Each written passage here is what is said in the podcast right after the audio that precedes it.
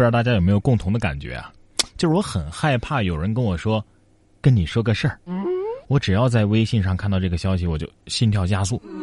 当代社会打字速度已经这么快了，我提倡大家有话就直说好吗？悬而未决，最可怕呀！当然，生活当中还有更可怕的事情，就比如说这致命的亲吻。最怕敌人突然的亲吻，两名男子争吵对峙，其中一名突然给了对方一个吻。五月二十三号，吉林市两个男子街头互骂，其中一个人突然亲吻了对方，对方被这一行为激怒了。民警赶到之后呢，将双方给劝阻。确认过眼神是可以亲的人，可能再亲一下，这事情就解决了呢，是吧？轻轻一吻，泯恩仇啊。除了最怕突然的亲吻，每次我吃火锅点了捞面的时候啊，我还最怕这捞面突然的关心。如今这最担心的事情还真就发生了，说火锅店服务员捞面表演甩面甩到了小姐姐脸上。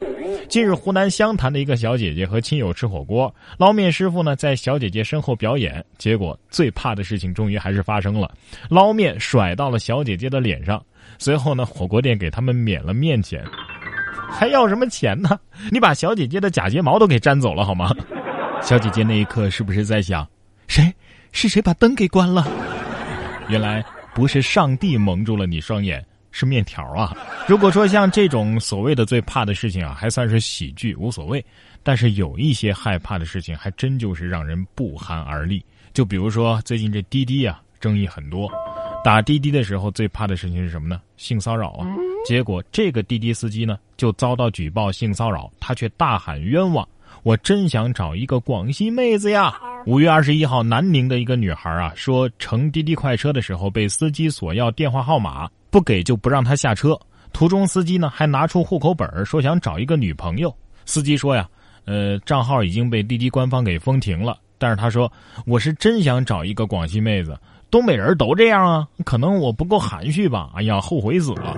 拉倒吧，可求求你别代表东北人了。我一个东北人，脸都快被你们这群猪队友给丢光了。你饶了我吧啊！东北爷们要是真敢这么对东北娘们儿，那早就被东北娘们儿的脑袋给削放屁了。我跟你说，脑残做事，全省买单。我现在知道碰上脑残粉丝的爱豆到底是什么心情了。此刻，孙红雷可能就是这种心情。说六年级男孩离家出走，敬畏孙红雷。五月二十一号的早上，徐同学在上学途中离家出走。出走的时候呢，随身只带了一些零花钱，没有手机。二十二号，地铁分局湘湖站派出所的民警在城站火车站一楼广场上找到了小徐。据了解呢，小徐是因为作业没有做完，怕被父母骂才离家出走的。走之前呢，他想趁机去丽水见自己的偶像孙红雷。帅磊磊，你可真是一个红颜祸水呀！可是孩子何必呢？你养一只斗牛梗不就好了吗？是吧？哎，如果这孩子有接下来这位小朋友这样的毛病，可能就不会找各种理由离家出走了。作业可以不写。哈，说这位十二岁男孩一学习就流鼻血，一天流二十多次，无奈只好休学。山东的十二岁男孩小田啊，只要一学习鼻子就出血，听起来有点不可思议吧？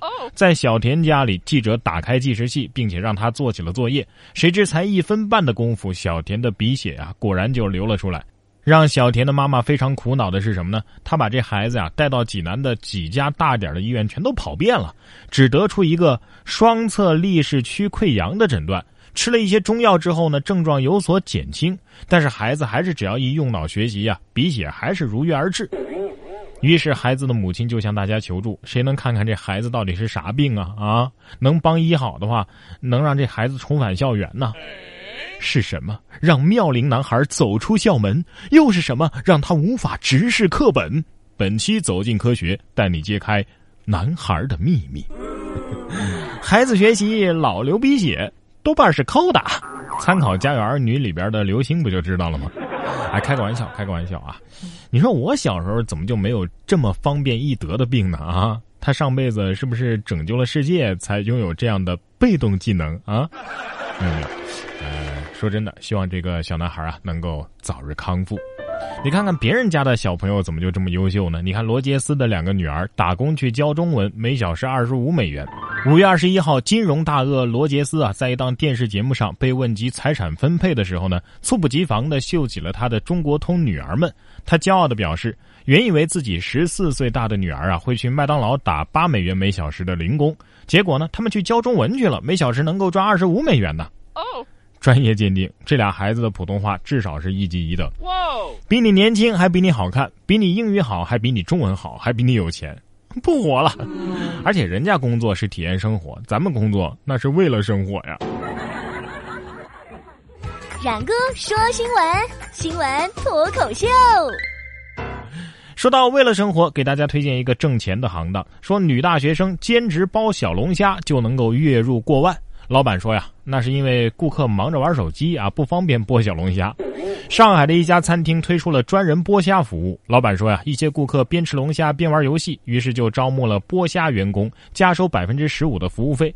兼职大学生小何说呀，选择剥虾服务的基本是男生，努力的话呢，一个月工资啊，大概会达到五位数，也就是过万呢。哇！关键是要漂亮，不然你坐客人那儿，客人吃不下咋办呢？可是这位女大学生，你是怎么做到边剥龙虾还边不流口水的呢？啊？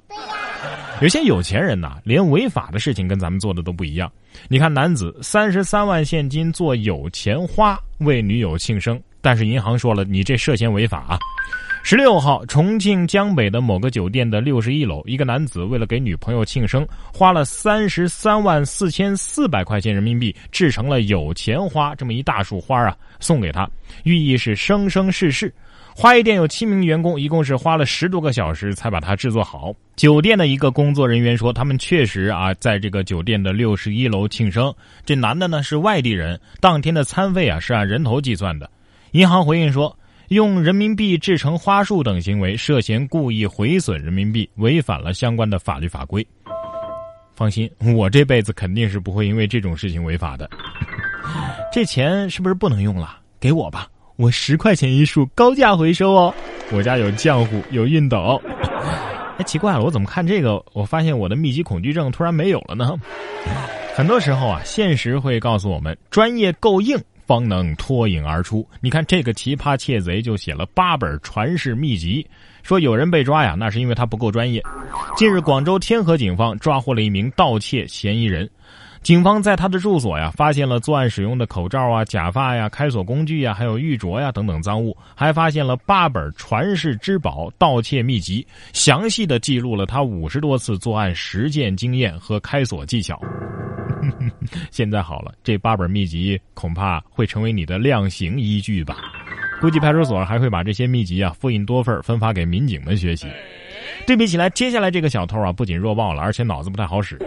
说这个小偷遇到刑警上门抓捕，结果找来片警给他解围。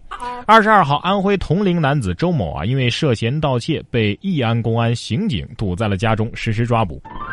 周某躲在卫生间里不敢应声，发短信求助辖区潼关分局的民警来解围。随后，两拨警力在周某的家门口相遇，相互确认过身份之后，合力将周某抓获。啥意思？啊？一伙人逮你，你觉得没排面是吧？还是怕刑警人手不够，主动帮他们找点增援？进去的果然个个都是人才。哎，进去之后你就可以吹了。哼，警察来抓我，一伙人不够啊！我叫了第二伙，哎，才把我带进来的。